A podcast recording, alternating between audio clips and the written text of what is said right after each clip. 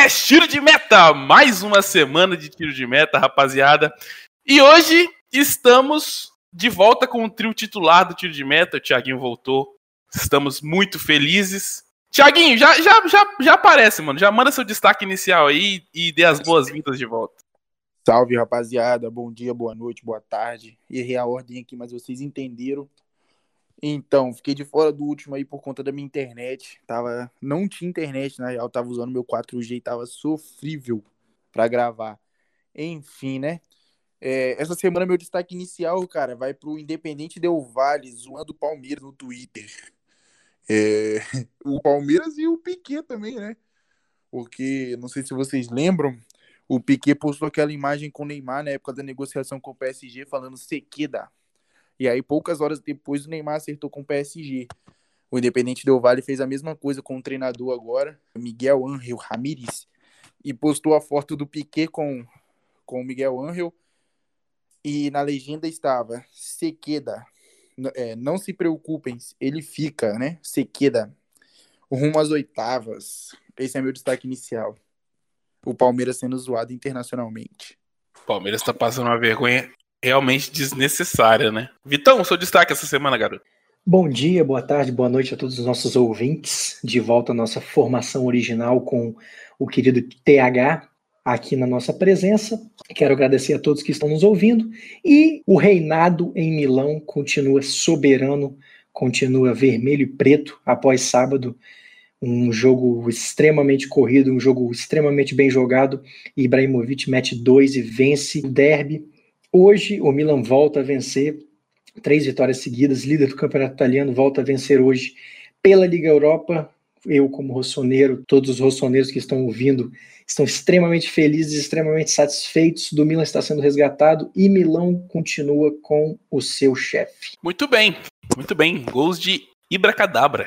Grande jogo. Eu não cheguei a acompanhar, mas vi os melhores momentos. Me pareceu um grande jogo. Muito bom, o jogo foi muito, muito corrido, muito movimentado, foi um jogo muito agradável de se ver. Muito bem, o meu destaque essa semana, cara, eu queria mandar dois. Primeiro, um que há alguns tiros de metas atrás, logo no começo do programa, lá mais de um mês, o meu destaque inicial foi que o Ale Oliveira tinha iniciado o um namoro com a moça mais jovem, né, que não duraria muito. Bom, o relacionamento já acabou. E eu só queria deixar esse lembrete, né? Que eu, que eu estava certo. Que eu estava certo. Bené, Bené mandou o meu casal, aí é foda. e o meu segundo destaque, cara, que é o titular dessa semana, vai para vocês recordarem. Gravem o que eu vou falar agora. Uma, uma joia da base do Borussia Dortmund, chamada Yusufa Mukoko. Um camaronês que já é naturalizado alemão, né? Com descendência camaronesa um jogador que me lembra muito Samuel Eto'o, mas um pouco mais, um pouco mais, um pouco mais de talento na hora do passe, muito inteligente, só tem 15 anos e já joga no sub-19 do Borussia Dortmund. Ele destruiu o maior rival do Borussia Dortmund na semana passada, o Schalke 04, e simplesmente tá assombrando toda a Alemanha. O, o técnico da seleção alemã, Joachim Löw, já tá de olho nele, um moleque de 18, de 15 anos, já o técnico da seleção principal já tá de olho nele. Gravem esse nome. E o Sufa Mococo vai ser um grandíssimo jogador. As matrículas dizem que ele foi dirigindo se registrar no cartório. ele estreou na Bundesliga com 18 anos, né? Com 15 anos, 15 anos de idade. Não, não, não, não. Esse jogo Era não foi. Foi no Sub-19 ainda. Ah, sim, muito, tá muito novo. O Borussia que tem uma base muito boa, né? O, jogador também que eu acho que tem muito talento, o norte-americano Giovanni Reina, que vem jogando muito bem. Jogou também tem muito Champions, né? Ele jogou contra o Paris. Jogou, jogou. Eu lembro dele. Não começou como titular, porque o técnico do Borussia Dortmund é um técnico muito limitado, mas é... ele é um grande jogador e também tem um grande futuro pela frente. A base do Bayern, ou quer dizer, a base do há muitos anos, né? É mesma, é vários jogadores é, é, de muita qualidade, muito de qualidade. E o Borussia se mantém nos campeonatos, se mantém num nível competitivo muito por conta da sua base. Sim, sim. O Borussia dificilmente recusa propostas. Recentemente recusou do Sancho, bateu o pé que queria 120 milhões de euros, o United só ofereceu 100 milhões de euros. E o Sancho continua lá. Agora o medo dele começar a fazer corpo mole, né? Mas é isso no final da temporada vai valer apenas 60 milhões de euros. Não, eu vou, O time vai, o time, eu, eu acho que encaixa. O Renier tá jogando bem, o Renier tá jogando bem, isso tá me surpreendendo. Eu não tô Porque o- acompanhando, não. Ele tá jogando o- bem mesmo? Tá jogando bem. O que, o que mais me surpreende é porque o time do Borussia é um time de tabela muito rápido. As- quando, eu, quando eu vi que o Renier tava indo pra lá, eu não sabia que o Renier tinha essa capacidade de pensar tão rápido, porque é muita movimentação do time ali na frente. Ah, cara. E ele- Não e- jogo e- Flamengo, não? Ah, mas o Renier, pra, ele- no Flamengo, eu achava ele canela dura, mano. A bola batia no pé dele ali, meio estranho. Ele Eu fez- sempre achei.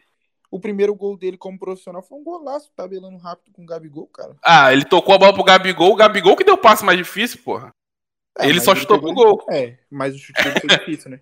De primeiro. É, é, é, o, o Renier cheira gol, entendeu? Isso que me. ele é isso que, cagado, né? ele é cagado. Ele é cagado. Ainda não fez pelo. marcou pelo Borussia, mas não vai demorar um muito, porque ele tá, ele tá ganhando oportunidades, é. Qualquer momento ele faz um gol importante. O destaque inicial não era pra ser esse, meu destaque inicial era pra ser o Vinícius Júnior, porra. Bateu o recorde. Entrou com 14 segundos, meteu o gol, caralho. Esse era pra ser meu Porra. destaque. Esse é meu destaque, rapaziada. Muda essa porra. Foda-se o outro. O Palmeiras é zoado mesmo. Beleza, não vou nem editar isso, vai ficar assim. Essa semana tem, teve Liga dos Campeões da Europa, a gente vai falar um pouco disso também, junto com a Libertadores e o Campeonato Brasileiro. Vamos começar pelo jogo do PSG?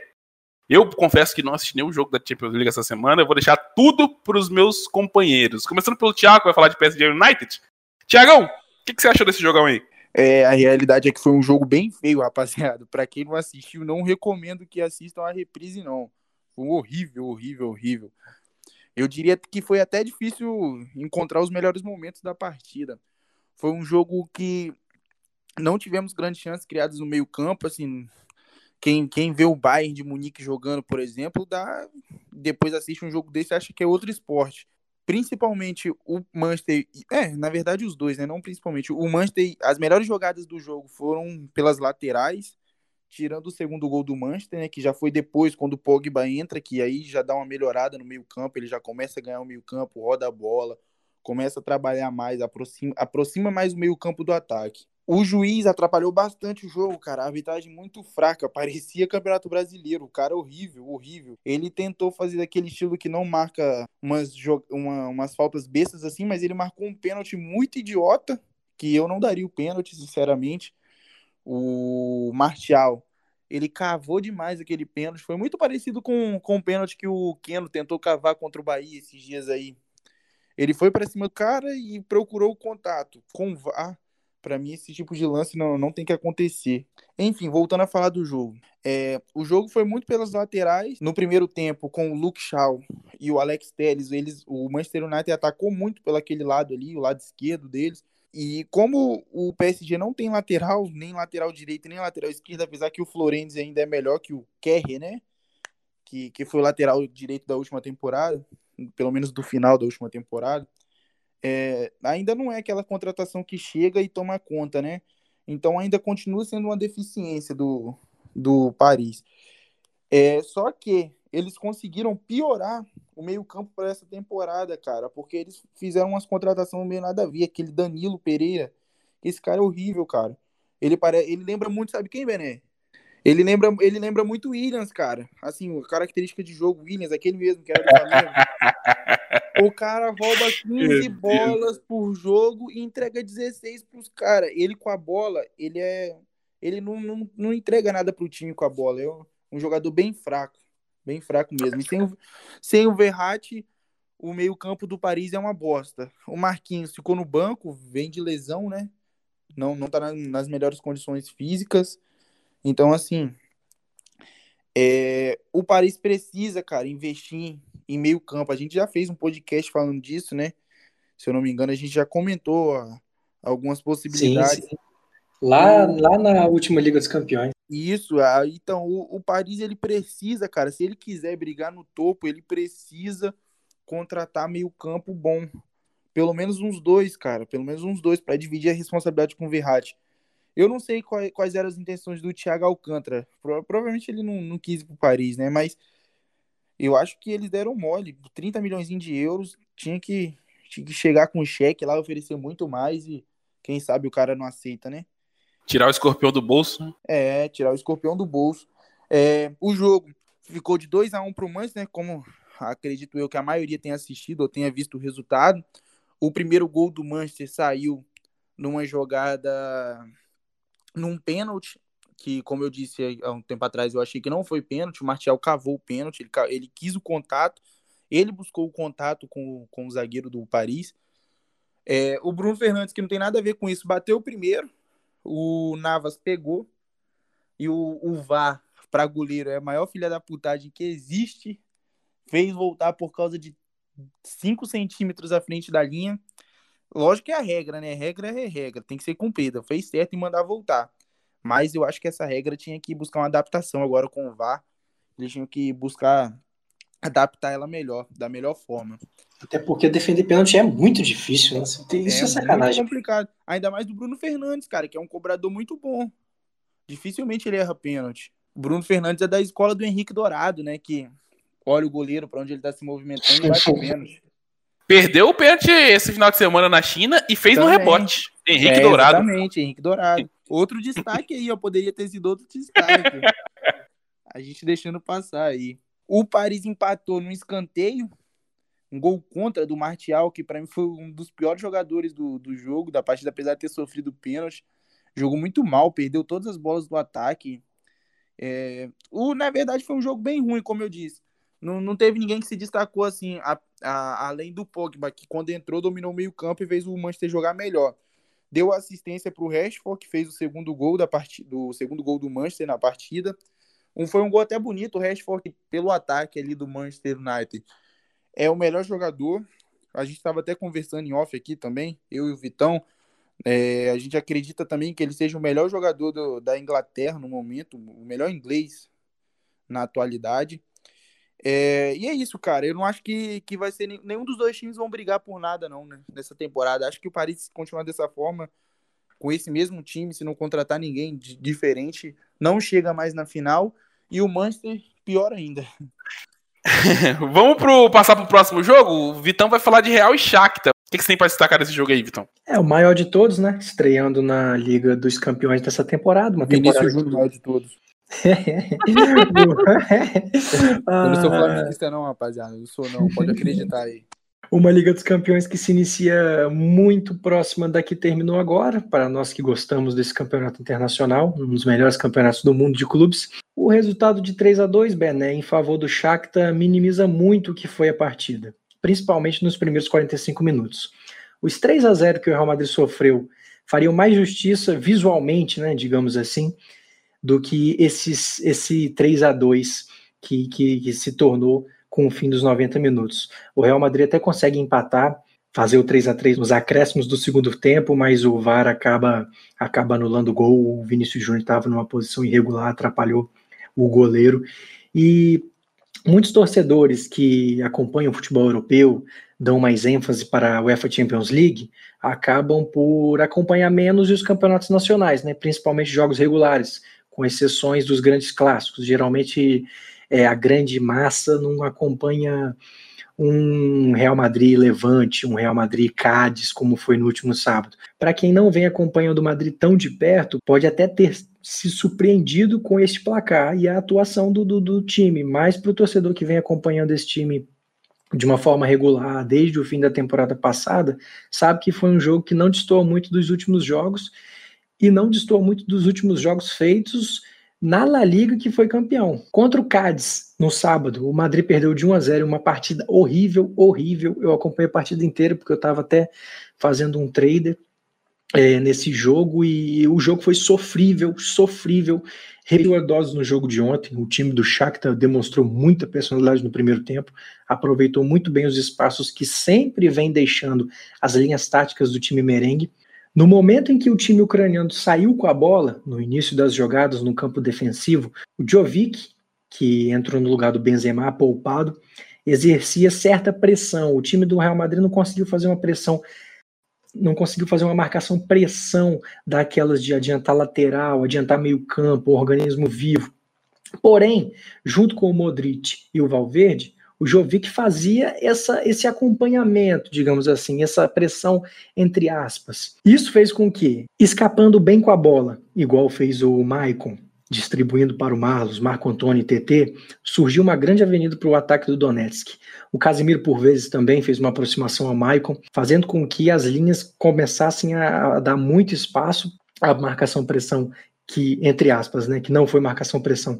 Real Madrid não surgiu nenhum efeito, os laterais correram atrás dos jogadores que passavam pelos defensores do Real Madrid no meio campo com muita facilidade, e essa pressão se saiu tão bem que o Maicon acerta 51 de 54 passes.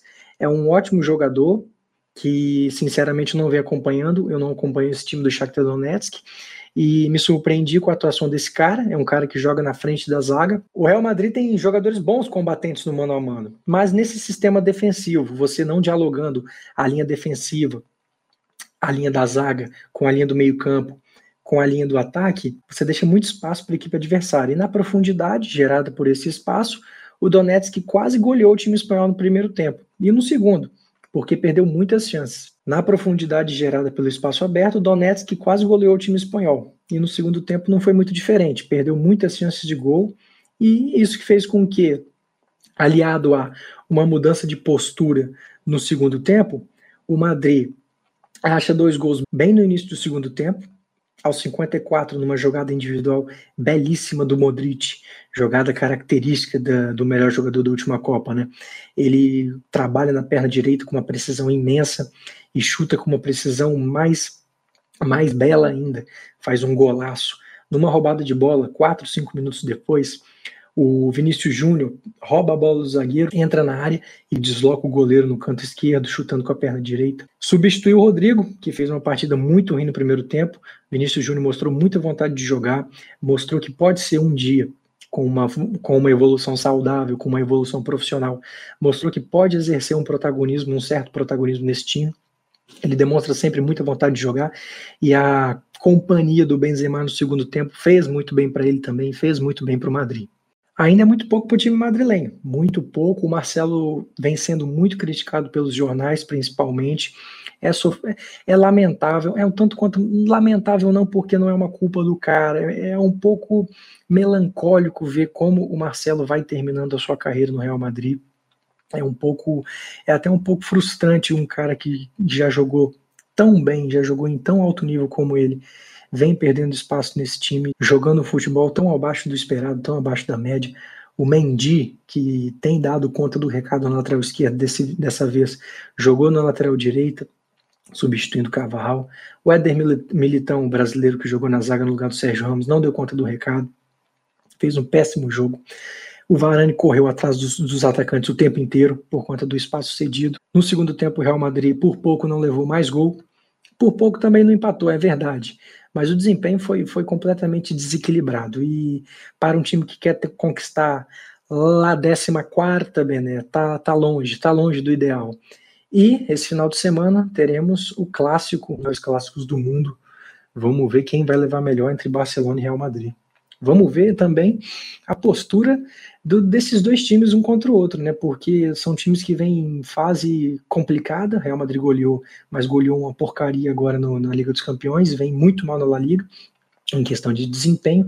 E esse clássico para o mundo de novo e, e um aperitivo a mais para esse final de semana.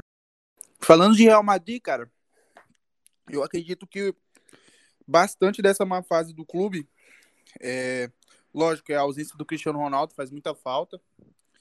Mas é, o Zidane tem algumas ações duvidosas, né, cara? Ele tem algumas escolhas duvidosas. É, não fez um, um, o menor sentido ele abaixar o Rodrigo pro, pro Real Madrid B logo após o Rodrigo ter aquela estreia avassaladora na Champions. Começar muito bem e logo depois ele abaixou o, o Rodrigo. Ele botou o Rodrigo na, na base, né? A base do Real Madrid. Botou ele na base de novo. É, e ele vem fazendo a mesma coisa com o Vinícius Júnior. Vinícius Júnior já passou por essa fase, mas agora o Vinícius Júnior vem num momento melhor. Lógico que tem muito a evoluir ainda. Se, se a gente falar que, o, que em tempos normais o Vinícius, o Vinícius Júnior jogando o futebol que ele tá jogando hoje, ele merecia ser titular do Real Madrid, eu tô mentindo, a gente tá mentindo. Mas no, no atual Real Madrid, da, da forma que ele vem jogando, ele merece ser titular, ele merece ter mais oportunidades. E o Zidane não dá essas oportunidades para ele. Toda vez que ele entra, ele é um jogador que acaba ajudando bastante. E ele se queimou muito com, perante o Vinícius Júnior, principalmente na partida contra o Manchester City, na Inglaterra, na última, na última Liga dos Campeões. Não né? fez o menor saca, sentido. Ele saca o Vinícius, põe o Hazard, que, fez, que, que, que vem fazendo anos terríveis. E eu acho que isso aí prejudicou demais o Zidane dentro do vestiário, porque naquele momento o Vinícius Júnior desequilibrava na, na La Liga. O Vinícius Júnior fez gols importantíssimos para a conquista do Campeonato Espanhol passado. Então, acho que depois disso aí ficou muito, muito. A relação entre ambos ficou bem, bem delicada. Espero que isso se resolva, né? Espero que isso se resolva. O Zidane tem muita moral. Tenho certeza que falta, falta um cara no Real Madrid. Falta um cara, falta um cara pesado. O Hazard deveria ser, não foi. Falta um cara pesado um dia pode ser que seja o Vinícius, não vai ser ano que vem, não vai ser esse ano, mas talvez seja um dia. E ele tem demonstrado muita evolução, principalmente na finalização. Tem melhorado sua batida na bola, tem acertado muito mais gol, e isso é, isso mostra um cara que se preocupa com a sua qualidade, que se preocupa com, sua, com seus fundamentos, e isso, isso só faz a pessoa crescer dentro do futebol.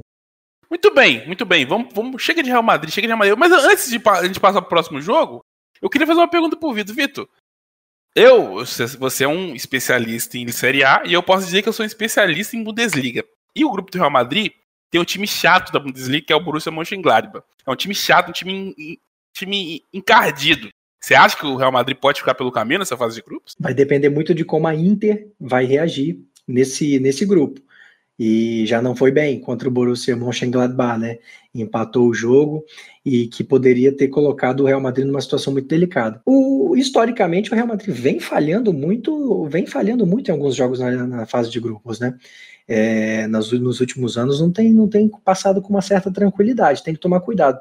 Eu assisti Borussia Mönchengladbach, inclusive eu tenho uma bela camisa do Mönchengladbach na minha, no meu guarda-roupa. Você já viu essa camisa, Bené? Essa camisa? Já, já, eu acho que é aquela azul, aquela azul marinho, bem clarinha. Eu, nossa, é linda essa camisa, é linda. Eu, eu assisti Borussia Mönchengladbach contra o Wolfsburg no sábado, e é um time realmente ele é. percebi que é um time muito veloz no, no ataque. Sim. É um time que ataca com muita velocidade. Pode complicar o, o Real Madrid, principalmente com esses espaços que o Real Madrid deixa. E vai depender da Inter de Milão também, né? Porque a Inter de Milão é um time que oscila demais, é um time que tem um sistema defensivo muito falho. Se tivesse ganho, ganho o jogo ontem, é, poderia complicar ainda mais a equipe madrilenha. É, com base no histórico, o Real Madrid pode se complicar sim. E seria por conta própria, porque tem gás para passar tranquilamente. Mas o histórico não, não, não é bom, não. E a Inter de Milão tem um ataque poderosíssimo, né? Com, com frente a essa equipe do Real Madrid, pode fazer um estrago. Não, e a gente está citando dois, dois clubes é, da Bundesliga e da Série A e não está nem citando o Shakhtar, que é um time que tem histórico de oitavas de final. Não é um time que frequenta muito a Europa League. Há alguns anos vai, mas a maioria dos anos está indo para as oitavas de final. E vem aproveitando muito bem a base brasileira. Tem muitos jogadores da base Sempre que se foi. destacam na seleção Sim, brasileira. Muitos torcedores brasileiros fazem piada, né, fazem chacota dos, dos, brasileiros que são convocados e jogam no Shakhtar. Alguns deles fazem até sentido, mas essa molecada, o TT, é, tem um outro jogador, o Marco Antônio, que se destaca muito nas seleções de base. Pelo que eu vi já dele na base, eu não vi ele muito no Shakhtar, mas eu vi ele na base brasileira. Então, me parece, e ontem mesmo tinha muitos jogadores debilitados pela, pela, pela Covid, pode ser que, que cause um estrago e brigue e brigue muito diretamente pelo segundo lugar desse grupo, se ninguém se ninguém destoar muito, né? Se ninguém, se o Real Madrid e se a Inter de Milão não destoar e disparar na frente deles. Falando de Mönchengladbach e também do, do Shakhtar, a gente também tem outros dois, eu tenho outros dois destaques que foram o primeiro, o jogador do Mönchengladbach, que não quase que não pôde entrar né, no estádio porque esqueceu o documento, você sabe o nome dele aí, Bené? Não, não sei. Mas você sabe de quem que eu tô falando, né? Porque não sei, sei, sei. Então, seria outro destaque. E o outro destaque seria pro TT, né? Que há um ano atrás é, chegou a proposta do Shakhtar. Ele disse que se ele subisse pro profissional, é, ele continuaria no Grêmio, que ele não queria sair. Se ele tivesse oportunidade no profissional. E o Renato Gaúcho, nosso querido Renato Portaluppi, disse que ninguém ia subir no grito. E aí o garoto foi vendido e aí tá se destacando contra o Real Madrid hoje. Antes de começar o podcast, o, o Thiago estava com dúvidas de que, na verdade, falou que não, não, tinha, não tinha destaque, né? Quais seriam Aí no jogo ele emendou uns quatro logo no, no foi programa. Uns cinco destaques, uns cinco. e, já, e até o final vem mais, rapaziada. Calma. Tem muito bem. pela frente aí. Vamos falar então das. para finalizar a Champions League, vamos falar do, da sensação da Europa, né? Na atualidade, que é o Bayern de Munique. O Bayern de Munique que meteu 4 a 0 no Atlético do Simeone. Um resultado bem expressivo. Thiago, o que, que você tem para falar desse, desse resultado bem expressivo em relação o grande time do Simeone. E o que eu tenho para falar, na verdade, é que eu tô com dó do Soares, né, cara? Ele tomou 12 gols. Do, 12 gols do Bayern. Outro, podia ser outro destaque esse aí é, Outro destaque, outro destaque. cara, é, não, não tem muito o que falar do, do Bayern, cara. É, chega a ser clichê. É um time muito forte, um time com intensidade muito alta, cara. Ele meteu 4 a 0 não foi em qualquer time, cara. Foi num time mais retranqueiro do mundo o, o time mais, que, que melhor se defende no mundo, que na, na, minha opinião, é claro, que é o time do Simeone, que é o Atlético de Madrid. É, ele fez parecer o Atlético, sei lá, fez parecer o Atlético de Madrid, fez o Atlético de Madrid parecer o, o Borussia Dortmund, do Bené aí, do... Precisa humilhar. De tão fácil que foi o jogo, cara, chega a ser ridículo. E nessa temporada eles perderam um dos grandes destaques da, da final da temporada passada, que foi o Thiago, mas não fez muita diferença, porque o Kimmich vem jogando muito ali no meio campo, o Pavar não deixa a lateral cair tanto assim também, lógico que o Kimmich é melhor que o Pavar, mas o não, não, não fez tanta diferença, cara, o time continua em, em alta sincronia e vem forte para brigar pelo bicampeonato, cara, bem forte mesmo. Acho que vai ser difícil tirar esse título do Bayern. Bom, eu fiquei muito curioso, né, para ver como é que o Bayern, nós todos ficamos muito, muito curiosos para ver como é que o Bayern se comportaria nessa partida é, primeira partida de Liga dos Campeões após conquistar o título da temporada passada. Em relação ao aspecto de vontade, né, pegada no meio campo, tesão para o jogo, e óbvio a mensagem foi a melhor possível para todos os torcedores do time bávaro. Né? Apesar de ter perdido a invencibilidade o Hoffenheim, fez uma temporada, vem de uma temporada que se iniciou muito cedo em detrimento à passada, sofreu um pouco com o calendário, deu uma oscilada, é, nem, nem é o primeiro colocado da Bundesliga, mesmo assim, o time se coloca no rol dos favoritos para conquistar tudo novamente. E pesa essa vitória, e pesa essa vitória porque a gente conhece muito bem o time do Simeone, né? Como bem destacou o Thiago. É, sempre costuma se fechar muito bem contra seus adversários, principalmente contra adversários muito fortes. Não é tão fácil ver o Atlético ser massacrado em números de gols como foi ontem. Digo em gols porque no decorrer da partida, né, Thiago, a superioridade do Munique não foi nem tão avassaladora assim em períodos, em questão de períodos, eu digo, eu digo. Em períodos do jogo, o Atlético fez um confronto de igual para igual. Perdeu algumas chances de gol no primeiro tempo e no, e no segundo tempo também. Duas das mais claras no primeiro, com o Carrasco e Soares, aos 21 e aos 26 minutos de, de jogo e claro, fizeram muita falta. Não dá para perder o gol contra o Bayern de Munique, né? O João Félix até acaba fazendo um golzinho para descontar e, e, que foi anulado. O Coman, que dessa vez não teve a companhia do Davis, alargou muito bem o campo, jogou muito bem novamente, ajudou muito nas infiltradas do Goretzka. O, Mil, o Miller caiu mais pelos lados, diferente do que ele fazia no, no, nos últimos anos, na verdade, né? Muito pelo meio. Nesse jogo ele cai mais pelos lados, com as ausências do Gnabry e Sané, que não puderam jogar. E destaque especial vai para um cara que, que já assume o posto de um dos melhores jogadores do mundo, e dessa vez no meio campo, que é o Kimmich, né? É, delicioso ver o Kimmich jogar. É, é sensacional, é um cara do mais alto patamar. Para mim, ele e o Kevin De Bruyne, assim, em questão de qualidade, visão de jogo e passe, nesses quesitos, eles são eles estão no top no top mais alto que, que se tem no, no, no, esporte. Distribuiu muito bem o jogo novamente, jogando no meio campo, se movimentando muito bem, dando um belo lançamento para o primeiro gol do Coman. Joga de terno, é um cara que, que dá gosto de ver jogar esse garoto e que nem é mais tão garoto assim, né? vai trilhando um, um, vai trilhando uma história belíssima pelo Bayern de Munique e que já que, que já começa que tem toda a condição de dominar a Europa de uma vez, né? Porque hoje está difícil, tá difícil um time da Liga dos Campeões fazer frente contra o Bayern. Nos últimos anos a gente sempre colocava três, quatro, três, quatro times para brigar pelo título nas primeiras rodadas. Nessa primeira rodada a gente não vê isso. A gente não vê, a gente não vê ninguém para bater nesse time do Bayern de Munique. É, você falou também que o, que o Atlético de Madrid até jogou bem, mas é, é esse que é o diferencial do Bayern de Munique, porque eles parecem que eles vão decidir o jogo a hora que eles querem. Eles estão ali jogando, jogando, jogando. Chegou a hora, ó, galera, vamos parar, vamos lá, vamos decidir o jogo pra gente ficar tranquilo. E é isso. Eles chegam numa facilidade ao ataque. É, é muito simples e, sei lá, parece ser fácil. Eles fazem parecer ser fácil. Muito bem, muito bem. Finalizamos então? O grande é, agora, agora, o nível vai baixar um tiquinho, né? Agora o nível de competição. Só um pouco, mas é só um pouco, tá? Não é muito, não. Ah, cara, mas olha aqui, vou te falar. Não sei qual vai ser o primeiro jogo que a gente vai comentar, mas se for o Corinthians e o Vasco, o nível foi bem parecido com o PSG e Manchester, tá? Só pra deixar claro aqui. Primeiro que. Ah, não, a primeira coisa que eu queria falar desse jogo é a, a iluminação, cara. Não tem condição de jogar é, Mas sabe, não, sabe, né? Eu vou te falar uma coisa. Todo mundo, todos os jogadores de todos os times que vão para São Januário elogiam de dentro do gramado, elogiam. Para o telespectador nas televisões, que não fica legal. Mas todo mundo elogia, todos os jogadores, tanto, tanto dos jogadores quanto comissão técnica. Eu achei isso muito curioso. Curioso demais, eu também não é sabia dessa a, ilu a iluminação do gramado não é ruim. O problema é que quando a gente está assistindo o jogo, a gente vai um pouco além do gramado, a gente vai para arquibancada, né? E acaba que a arquibancada não tem tanta iluminação assim. Mas no gramado em cima dá para ver que, que é bem bom mesmo. Sim, sim.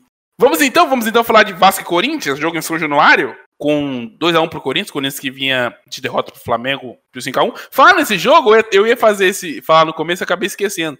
No tiro de certo passado, eu acertei que o Corinthians faria um gol com o Gil. Eu só não acertei que o Flamengo faria 5. E você Mas... sabe muito bem o, o Internacional.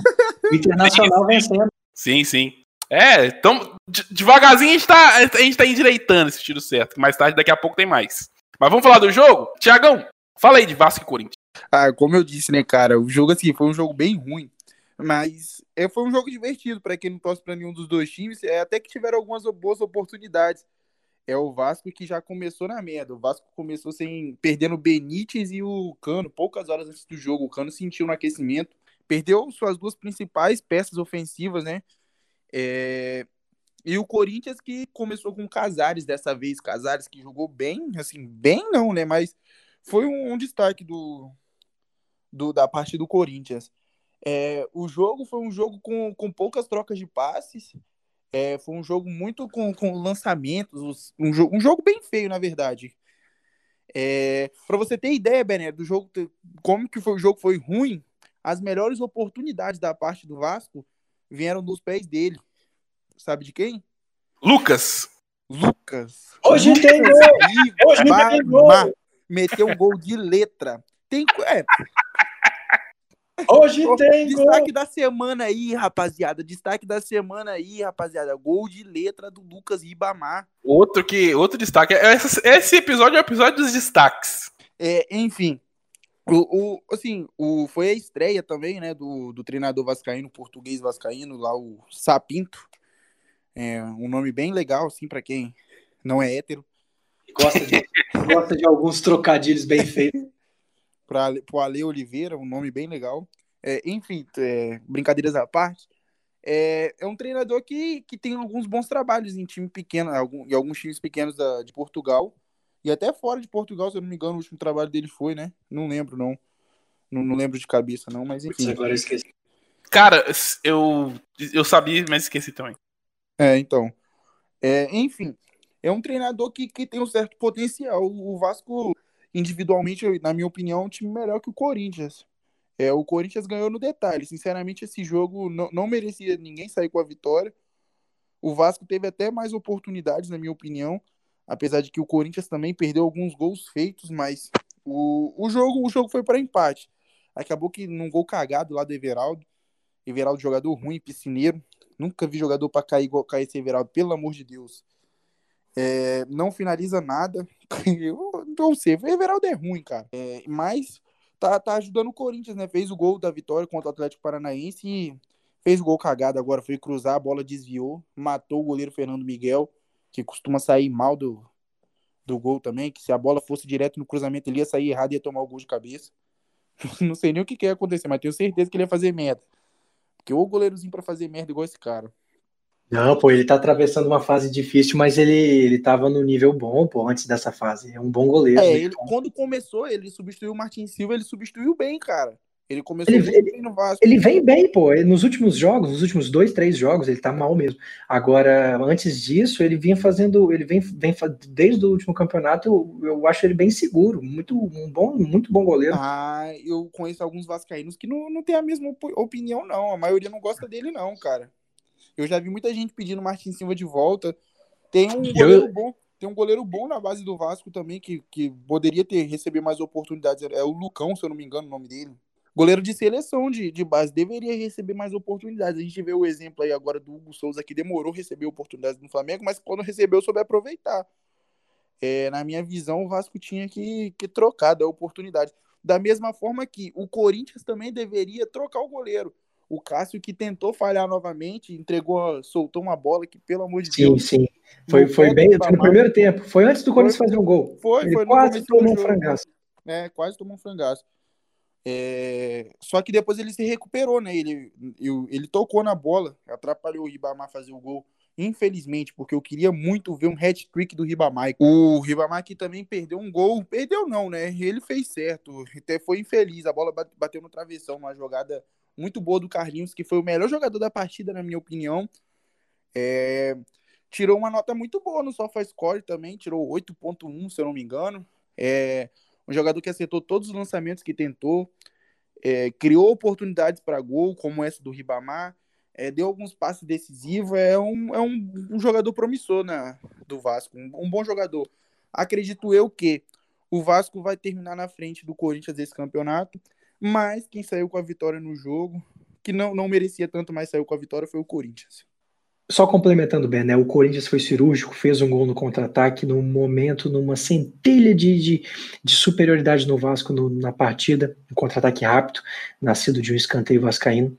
É, o Mantuan finaliza deslocando o Fernando Miguel de uma forma muito boa. E cirúrgico novamente, ao desempatar no- nos acréscimos. Aos poucos, o Thales Magno vai se desgastando muito com a torcida, vai se desvalorizando muito no mercado. É um jogador que não está conseguindo jogar muito tempo. Tenta dribles nas horas erradas, tenta trocar passes fáceis, mas não acerta nada. Bem como o Andrei, que era uma peça, uma joia que o Vasco podia fazer algum dinheiro porque precisa, está se desvalorizando. E um contexto muito difícil para a torcida vascaína, muito difícil para o clube. E infelizmente vai queimar essas joias caso continue numa crise tão profunda e tão difícil que vem vivendo. Vamos ver como é que o novo técnico português vai lidar com essa equipe. Tende a melhorar, porque ontem já demonstrou um pouco mais de motivação, já demonstrou um pouco de vontade, já demonstrou um pouco de garra. E é o que um time do, do nível técnico do Vasco precisa para vender caras partidas.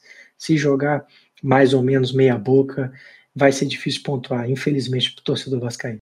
Vamos, vamos passar pro próximo. Vamos passar pra Libertadores agora. O Palmeiras goleou, né? E o Flamengo jogou com um time, time, time alternativo. Começar pelo Palmeiras, Vitão. O que, que você tem pra falar do Palmeiras? A gente falou bastante do Palmeiras no episódio passado, né? Com o grande Paulo Bahia. É, para dar uma equilibrada, né, Ben? A gente vinha metendo muito pau. Que se bem que não, né? Paulo Bé também meteu pau no Palmeiras. Esse, esse podcast, numa, numa oitiva mais crítica, talvez o, o ouvinte creia que nós não gostamos, né? No mínimo, do, do- da equipe palmeirense. Que não é o caso, né? Que não é o caso. Tentamos respeitar todos os times. No meu caso, é. Protocolar, né, Ben? Protocolar o Palmeiras precisava dar uma resposta para o torcedor depois de quatro derrotas seguidas, né? Para o time que não perdia no Campeonato Brasileiro, né? Quatro derrotas seguidas no Campeonato Brasileiro. Pegou um adversário extremamente fraco. é, mesmo assim, sofreu um pouco no início da partida, no início do primeiro tempo, até conseguir fazer o gol com o Rafael Veiga. No segundo tempo, abriu a porteira, né? Fez mais quatro. Foi um jogo parecido com um, parecido ou quase igual contra o Bolívar, em casa também pela Libertadores. O jogo se demonstrou extremamente fácil. O Tigres termina a competição com apenas um ponto. O que vale destacar nesse jogo é a postura do garoto Wesley, jogando muito bem. O Verón, que já é mais conhecido dos torcedores, muito bem também. Gabriel Menino, que ontem jogou de lateral direito, fez uma partida muito consistente. Não sobrecarregou o sistema defensivo, fez uma partida muito correta. Até porque nesse jogo a gente teve a volta do, da dupla de zaga original, né? Para essa temporada, o Felipe Melo e um senhor zagueiro, Gustavo Gomes. Fez muito sentido para mim o Andrei Lopes barrar o Patrick de Paula, que não vem jogando bem nas últimas partidas, assim como o restante do time, claro. Mas é bom você dar uma rodada, o cara é muito jovem. A torcida gosta muito dele. E um jogo bom para o palmeirense recuperar a confiança, né? Uh, para os jogadores recuperar a confiança, principalmente em destaque os autores dos últimos gols, é Rafael e Rony, que ainda devem demais com a camisa verde. Talvez seja um gás, talvez, o, talvez eles usem essa vitória como motivação. Infelizmente, sem torcida, o Palmeiras conquista uma vantagem de disputar né, a partida do mata-mata em casa. Ganhou do Santos, né? Bateu o Santos como o melhor time da primeira fase, pelo saldo de gols maior.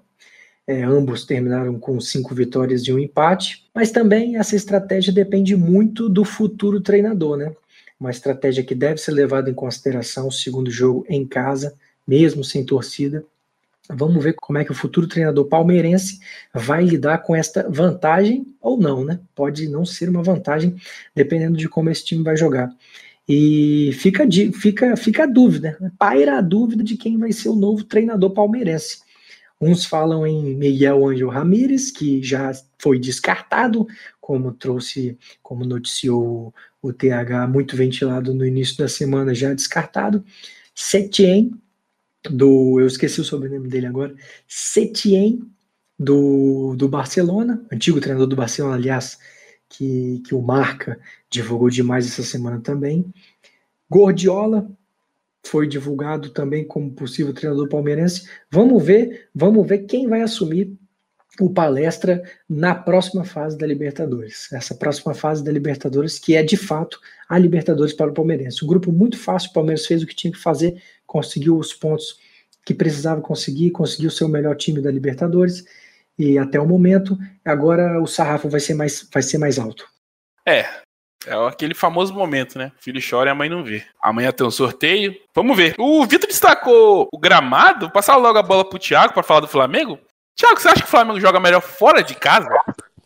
Ah, cara, joga por, é por, muito por conta do gramado, né? A gente sabe que o gramado do Maracanã não é dos melhores. O jogo do Flamengo é um jogo que costuma ser rápido, né?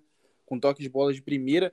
E a gente vê que o gramado do Maracanã, apesar que eu assisti o jogo de ontem, o gramado melhorou um pouco a bola não quicou tanto, mas ainda não é o ideal, não é, não é o gramado igual o, o gramado da Arena Corinthians, que a, que a bola rola perfeitamente.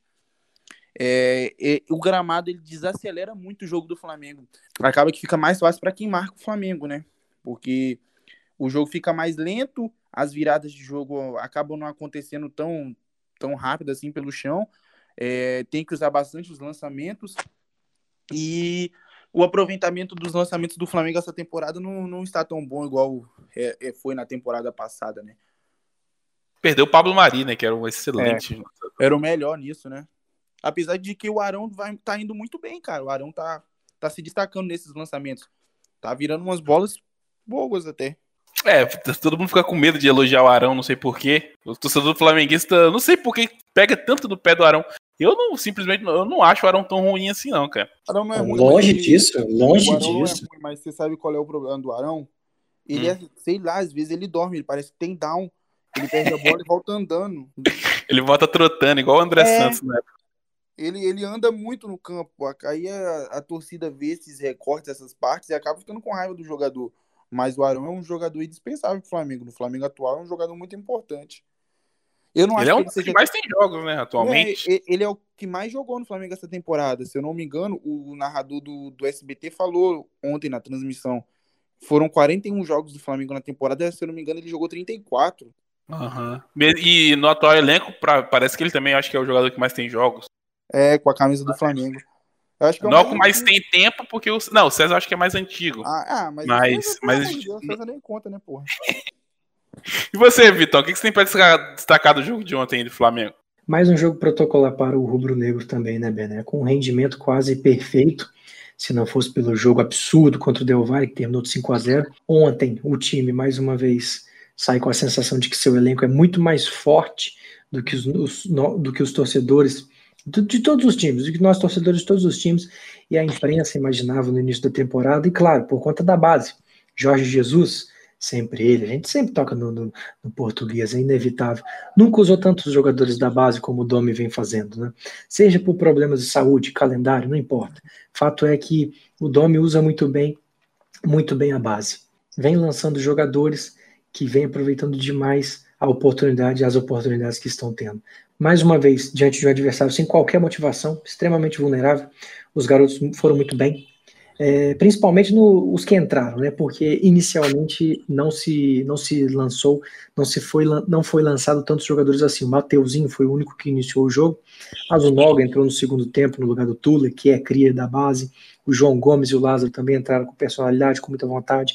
O Lincoln está melhorando a sua imagem junto à torcida, aproveitou mais um jogo para balançar as redes melhora a sua imagem perante os torcedores, melhora, se valoriza.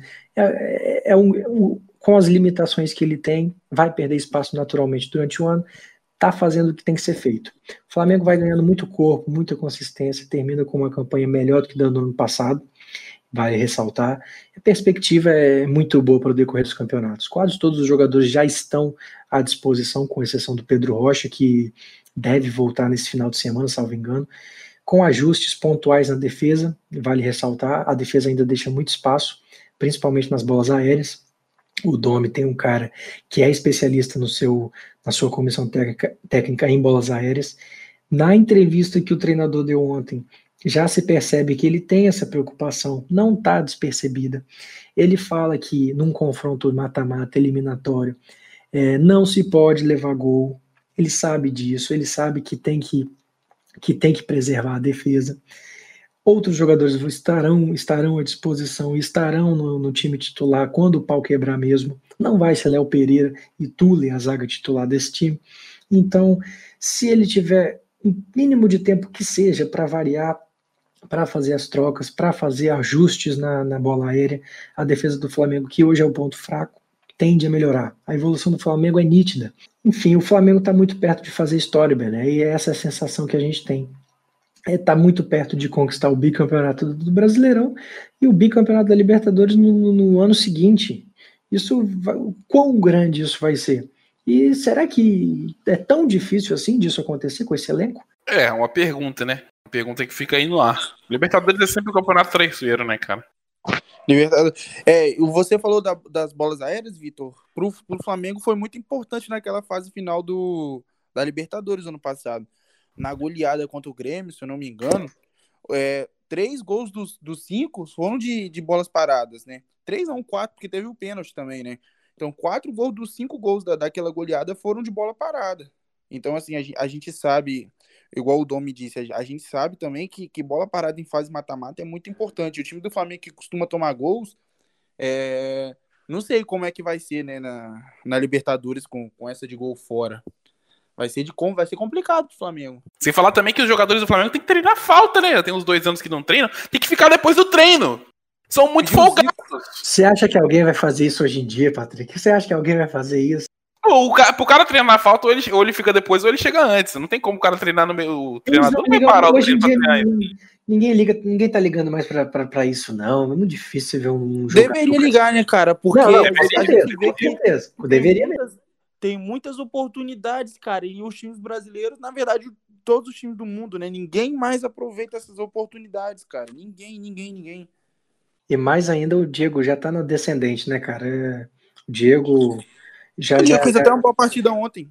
Eu não achei, eu não achei ele, sabe? Eu achei ele ok, apenas ok. Eu acho que ele poderia ter feito melhor ontem, principalmente ah, ontem, é com o time tão porcaria. Não, a gente não espera muito mais do Diego, então quando ele faz uma é partida é ok, tá. pra mim já tá bom. Aí que tá. Ele já tá na descendente e, e vai, vai, vai, vai se encerrando a história de um grande jogador brasileiro. Né? E vai virar um grande youtuber, né? Tá no caminho certo, o Diego. A, a gente fala do, do Diego encerrando um ciclo, a gente pode ter, ter visto ontem o início de um ciclo também. O João Gomes, né, cara?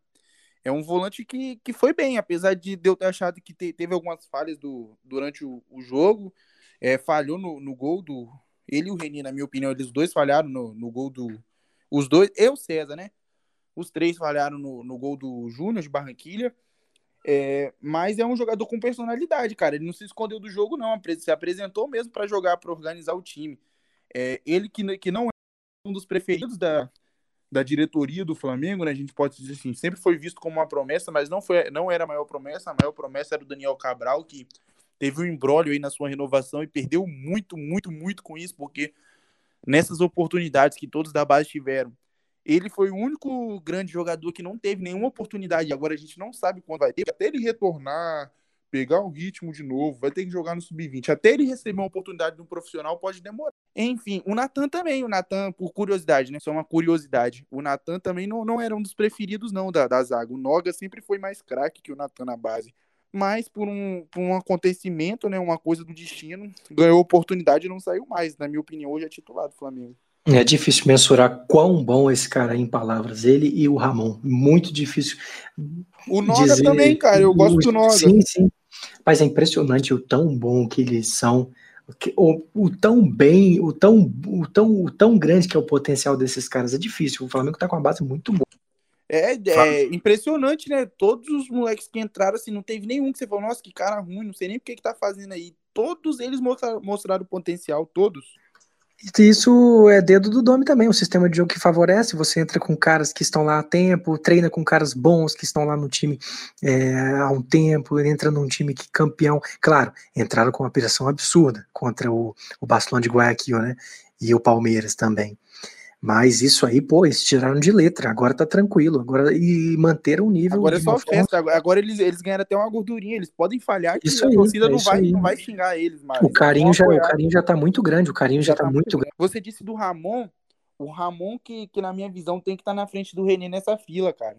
Sim, o, sim. o Ramon tem que ganhar mais oportunidades na, na lateral esquerda. Ele tem que ser o reserva imediato do, do Felipe Luiz. Um René que é um ótimo lateral, mas ele não pode atrasar uma, uma, atrasar o desenvolvimento do, do moleque que tem muito mais potencial do que ele. O René é isso. O René é esse jogador que a gente tá vendo. O Ramon tem muito mais a crescer. O, o que me faz lembrar, assim, lógico que a diferença dos jogadores eram enormes, mas era do Everton. Everton Cardoso com o Vinícius Júnior. O Everton Cardoso atrasou demais o desenvolvimento do Vinícius Júnior no Flamengo por conta disso. Um jogador que já tinha um certo prestígio, mas que, que vinha uma decadência e o Vinícius Júnior demorou a ter oportunidades. É. Acho que pode acontecer a mesma coisa com o Ramon agora. O Domi vem usando ele na, na ponta esquerda, né, para defender com cinco quando, quando tá sem a bola. Ele apoia bem, de certa forma, cruza bem também para a área. É, mas a gente quer ver ele jogando na dele, né, na lateral. E só para eu acabei de visualizar aqui, Bené, o João Gomes foi convocado hoje na, pela seleção, pelo Jardine, para a disputa dos jogos seguintes da seleção brasileira sub-20. Tá aí então, João Gomes convocado. O João Gomes que é, o Flamengo sempre teve essa tradição de revelar jogadores, mas nessa posição do João Gomes aí já tem um tempo, tá? Passou alguns jogadores ali, mas nenhum firmou. O último grande volante que o Flamengo revelou, na minha cabeça, é o Felipe Melo. Não, Depois e... disso, não veio nenhum grande. Não, e, e, outra coisa, ele não era nem o primeiro da fila. Como eu disse, Daniel Cabral é muito mais promissor que pelo menos era, né? Para muitos era muito mais promissor do que ele. O Cabral era. Ele foi o vice-capitão, né? Ele era o segundo capitão daquele time campeão sub-17, agora recentemente, campeão mundial. Mas por opção do pai, demorou muito a renovar o contrato com o Flamengo, acabou ficando no final da fila. É, o cara já foi pensar em dinheiro logo no começo da carreira, é foda, aí acabou prejudicando. Né? Muito bem, vamos finalizar então, porque tá, tá cumprido esse episódio, vai passar de uma hora provavelmente. Vamos acelerar aqui no tiro certo. Champions League brasileiro, falamos de muita coisa hoje. Muito legal, vamos passar pro tiro certo, que tem alguns jogos legais, cara, o tiro certo hoje. Vamos tentar dar uma acelerada. Começar pelo Thiago. É, o primeiro jogo que eu separei aqui, Thiago, foi Atlético Mineiro e Sport. Quanto vai ficar esse jogo? É com o coração ou com a razão? O que, que você quer ouvir? você que sabe. Não, não, vou com a razão, vou com a razão. 3 a 0 Atlético. Ah, tenho a felicidade de informá-los, aos que não estão lembrados, que acertei o vencedor de Bahia Atlético Mineiro, porém errei o placar. Dessa vez, espero acertar o placar. E, claro, por óbvio, o vencedor 4 a 1 Galo. Muito bem, eu vou de 5 a 0 Atlético Mineiro. É, o Atlético, os times do São Paulo costumam fazer isso, né? Costuma dar, dar uma per... perde, aí depois mostra, tá? É. Não mostra serviço, é, perder. Perdeu contra o Bahia, né? É bem a característica do, dos times do São Paulo mesmo. Eu, vai ser goleado, vai ser goleado.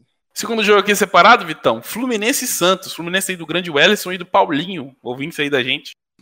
Jogo bom, gosto, gosto, defendo demais o Odair Helma com esse time do Fluminense. Vamos ver se o Marinho vai voltar para esse jogo. Isso será um fato determinante. Mas, de qualquer maneira, 1x0 Flusão. Jogo no Maracanã. Thiagão? 2x1 Santos. Eu vou de 1x1. Fluminense Santos. Aquele bom e velho 1 a 1 Segundo jogo, o terceiro jogo, Atlético Goianiense e Palmeiras, Tiagão. É, Atlético Goianiense e Palmeiras, na minha visão, vai ser, na minha opinião, na real, vai ser 1x0 Atlético Goianiense. Atlético Goianiense que vem aprontando muito nesse campeonato, vai aprontar de novo pra cima do Palmeiras. Sai zica, né? Sai zica. 2 a 0 Palmeiras, dois gols de Luiz Adriano, que salva muito esse time. E, Bené, Palmeiras e Atlético Goianiense, cara. Cara, eu vou de 2 a 0 Palmeiras. Eu acho que o Palmeiras vai. Quem tá treinando o Palmeiras? Eu não sei. Quem é que tá de inteirinho? É um, um camarada chamado Andrei Lopes. Andrei salve. Andrei Lopes, salvo muito engano. Eu acho que. Eu Quer sei dizer, que tem Lopes. Interino. Andrei Lopes. É o Andrei Lopes. Eu sei que tem Lopes, mas o primeiro nome eu não lembro também, não. 2x0 então, Palmeiras. Vamos pro penúltimo jogo que eu separei? São Paulo e Botafogo. Vitor, jogo no Morumbi. Interessante esse jogo, hein? Interessante. Eu sempre defendo o Botafogo aqui nesse podcast de uma maneira ferrenha, de uma maneira respeitável. E, bom, vamos ver como é que o São Paulo vai se portar. Sempre oscilante, sempre difícil visualizar no pré-live esse time tricolor. A princípio, vamos no bom e velho 1 a 1 O bom e velho, seguro. Esse é o chute de segurança. Pode ir, Tiagão. É, como o Vitão disse, o São Paulo, time que costuma oscilar, já fez o seu 4 a 1 essa semana, então agora perde o jogo pro Botafogo, 2 a 0 Botafogo. 2x0 Botafogo. Eu, eu sempre. Eu acho que a maioria dos tiros certos com o São Paulo, eu apostei no São Paulo. Não sei porquê. O time do São Paulo não é um time ruim, cara. É um time instável, né? Mas quando joga bem, joga bem. Um time muito instável, o time do Fernando Diniz. Eu vou de 2x0 pro São Paulo. O Botafogo tá jogando muito mal. O jogo do Grêmio, eu assisti o Muito jogo do mal. Grêmio, muito mal. E é um time que tá brigando pra não cair, né? É a realidade do Botafogo. Pra delírio aí, pra desespero do Pedro Certezas. Botafoguense doente aí do da esporte. Bárbara Zola, Belo, é assim, belo sobrenome. Belo sobrenome. Belo sobrenome mesmo. Desespero É. da Bárbara Zoca também, que escuta a gente. Uma A querida única ouvinte. botafoguense que eu conheço, com menos Uma de 60 querida- anos. Querido ouvinte.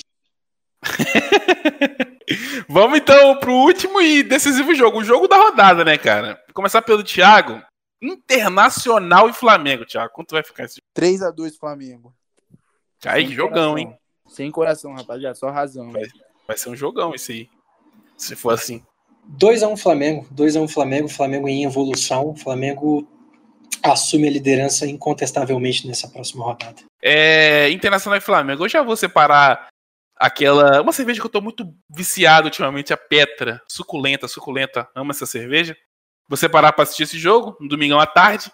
Eu vou de. À noite, à noite, jogo 6 e 15 da noite. É, é quase. É mais ou menos de tarde, né? Eu- Isso é relativo, né? É relativo, é relativo. Pra mim, noite é a partir das, das 7 da noite. 6 pra mim é tarde, 6 e pouco. Pra mim ainda é de tarde, mas é relativo. Eu vou de 3x0 Flamengo. Aí o 3 a jogo 0 foi- Flamengo e o Cudê, o Cudê vai à loucura. O Domenech vai entrar na cabeça dele. 3 a 0 Flamengo. Então você tá dizendo que o Domenech vai entrar no cu dele. Ratinho!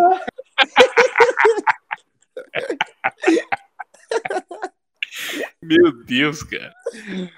Caiu um pouco o nível, mas vamos aumentar, vamos aumentar. E, e digo mais, você disse que o cu dele vai balançar. Vai, não, balançar ele não balança. Maluco. É, ele é um grande, grandíssimo treinador. Vamos falar então do, do El Clássico, né? O maior clássico do mundo. Barcelona e Real Madrid. Começar pelo Thiago. Quanto vai ficar esse jogo aí, Thiago? Um a um. os dois times são horríveis, cara. Ó, e os gols vão ser do Ansu Fati e do Vinícius Júnior, pra, pra ter uma graça. Tem uma história pra contar. Ou do Rodrigo. O Rodrigo também seria legal. Qual jogo vai ser melhor, Vitor? Flamengo Internacional ou Barcelona e Real Madrid? É Nossa. Flamengo Internacional, com certeza. Flamengo Caramba, quem diria, hein? Quem diria? Se fosse nos tempos de Lionel Messi e Cristiano Ronaldo, nunca Era outra alguém coisa, faria né, cara? Nossa senhora. Mas enfim, é, nenhum, não nem o Real Não Madrid. ia nem fazer essa pergunta se fosse nesses tempos, né? É, Não, ia ter não faria como mesmo. perguntar, é. Nem o Real Madrid nem o Barcelona querem perder esse jogo, né, cara? Vai ser um jogo provavelmente muito fechado, muito tenso, duas equipes que não vêm bem é, em sua performance. Creio que e chutaria. Farei trade nesse jogo, inclusive. Acho que vai ficar de 0 a 0 Meu amigo, nada pior do que um 0x0 num El Clássico desse tamanho. É ruim, aí, é, é ruim ficar no 0 a 0 né, cara? 0x0 é horrível, cara. Eu vou de 1x0 Barcelona, gol do Messi. Ah, Pra quem, né? Pra quem? É, É, não, não vai não ter tem mais nesse- graça, né, provocar. Eu acho que pra ele não tem mais graça provocar, não. Leonel Messi, que cada dia que passa, mesmo ele ficando. Vai ficando desgastado a relação, briga com não sei quem, não sei o quê. O jogador parece que já não quer ficar mais no Barcelona. Próxima temporada ele vai pro Milan, do nosso querido Vitão, pra jogar. Aí, Ronaldo. rapaz, aí, aí eu fico doido da cabeça. Mas, o Ibrahimovic ele não joga, não, pô. É complicado. É muito galo pra pouco galinha. Acho que eles já jogaram juntos né, no Barcelona. O Ibrahimovic não se encaixou Você dire- no time do Guardiola, né? Vitão, você é diretor do Milan. Chega o Messi lá e fala: Ó, eu quero jogar no Milan. Não importa o salário, eu quero jogar no Milan. Mas só que eu não jogo com o Ibrahimovic. Você manda, o Ibra, manda o Ibra embora ou não manda? Eu faria uma bela gestão de pessoas para mandar o Ibra embora, cara. Não tem Mas o Igor também tá velhaço, né? Tá com seus É, 30, fora- 30 é, e caralhada, né? E, pô, pô, Ah, fora o e- marketing, todo mundo querendo vir jogar no Rossoneiro de novo, pô, seria fenomenal. Sim, sim. E principalmente pra, pra Série A. Ia voltar pro mapa. Porque a Série A tá um pouco abandonada, né? É, o Cristiano. Ronaldo trouxe muito pro mapa, né? Já. Trouxe, trouxe. Mas então, é porque ele foi pro Juventus, que já era, já dominava. Se ele tivesse ido pra outro time, eu acho que teria bombado mais a Série A. Sim, sim. É, realmente. Porque Mas- teria rivalidade, né? Continua É, sendo rivalidade. Exatamente. Mas vamos finalizando então o episódio, rapaziada. Foi muito legal, foi muito gostoso. É, o episódio hoje mais duradouro, provavelmente. É, considerações finais aí do Tiagão, que tá voltando aí. Me desculpa aí com a galera ter ficado fora do último, mas que realmente minha internet não colaborou. Infelizmente, eu tava sem internet nenhuma, nenhuma, nenhuma. Agradecer, como sempre, a quem escuta a gente até o final. Muito obrigado mesmo, de coração. Vocês que continuam apoiando a gente. E até a próxima. É isso aí, meus amigos. Cuidem bem dessa sexta-feira que está por vir. Tomem um shopping esperto. Se cuidem, cuidem da família. Trabalhem bastante para esbanjar a noite. Esse é meu lema. Um forte abraço para todos. Até a próxima. Nos vemos, ou melhor, nos falamos na próxima semana. Um grande beijo. Queria agradecer a todo mundo que ouviu a gente até aqui. O podcast está em ascensão, estamos crescendo nossos números. Obrigado a todos os ouvintes. É, não se esqueça de seguir a gente no Spotify, segue a gente aí no Google Podcast, no Apple Podcast. Não esqueça também das cinco estrelinhas, que é muito importante. E mandem sugestões, né, que- queridos amigos? Mandem mensagens para nós, que nós ficamos muito satisfeitos em lê-las. Sugestões de convidados também. A gente quer convidar mais gente para participar. Queremos interações, interações. É, é isso aí, agradecer a todo mundo que ouviu. Vamos finalizar logo. É, Tchau, rapaziada. Até a próxima. Falou. e tchau!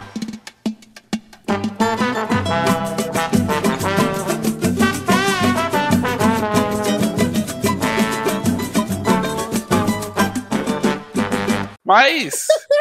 Duvido que isso vai pro ar. Não pode não, hein? Pelo amor de Deus. Pai, pelo amor de Deus, não faz isso. Eu tô citando o nome dela, fiquei um pouco raivoso. Mas Vai é. programa, Corta isso aí. O programa.